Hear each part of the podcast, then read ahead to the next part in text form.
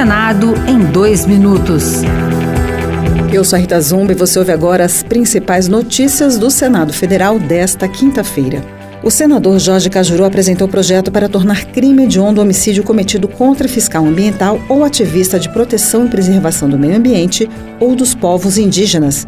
A ideia é dar maior proteção legal a esses profissionais, evitando outros assassinatos, como as mortes do jornalista inglês Don Phillips e do ativista Bruno Araújo na terra indígena Vale do Javari, no Amazonas. A finalidade deste meu projeto é tornar mais rígida a punição para crimes como esse que vem aumentando nos últimos anos em nosso Brasil. Lembro que, pela Constituição Federal, os crimes hediondos são inafiançáveis e imprescritíveis. Os valores aplicados em fundo de previdência complementar poderão ser dados como garantia para empréstimos. É o que diz projeto de lei que será votado na Comissão de Assuntos Econômicos. O objetivo do projeto de lei é dar mais segurança às instituições bancárias para que o custo do crédito caia.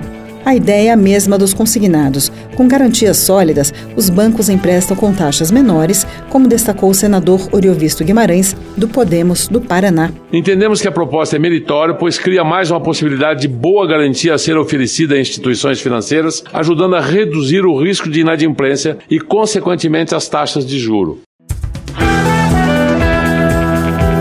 Outras notícias sobre o Senado estão disponíveis em senado.leg.br/rádio.